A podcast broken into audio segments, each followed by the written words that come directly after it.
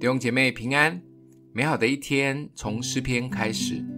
诗篇二十五篇八到十五节：耶和华是良善正直的，所以他必指示罪人走正路，他必按公平引领谦卑人，将他的道教训他们。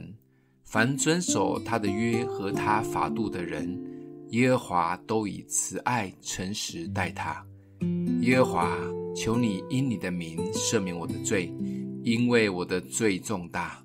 谁敬畏耶和华，耶和华必指示他当选择的道路，他必安然居住，他的后裔必承受地土。耶和华与敬畏他的人亲密，他必将自己的约指示他们。我的眼目时常仰望耶和华。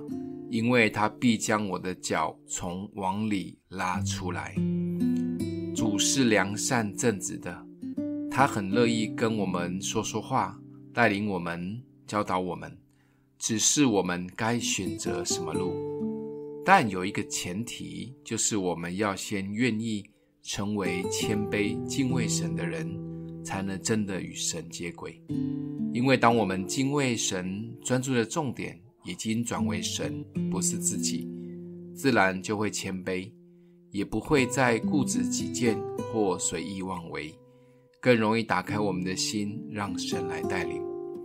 敬畏神的人会在意神的喜怒哀乐大过自己的，所做的事也都以讨神喜悦为最重要的方向。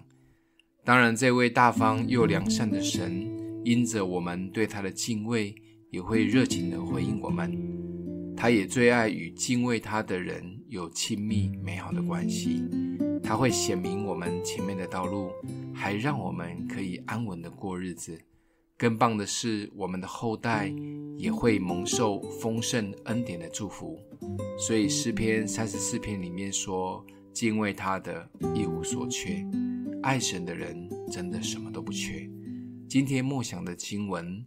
谁敬畏耶和华，耶和华必指示他当选择的道路，他必安然居住，他的后裔必承受地土。我们一起来祷告，爱我们的父，让我们把你摆在生命的最优先，所做的每一件事情都能讨你的喜悦，让敬畏你成为我们生活的重心，也因着敬畏与你有亲密的关系。奉耶稣基督的名祷告，祝福你哦。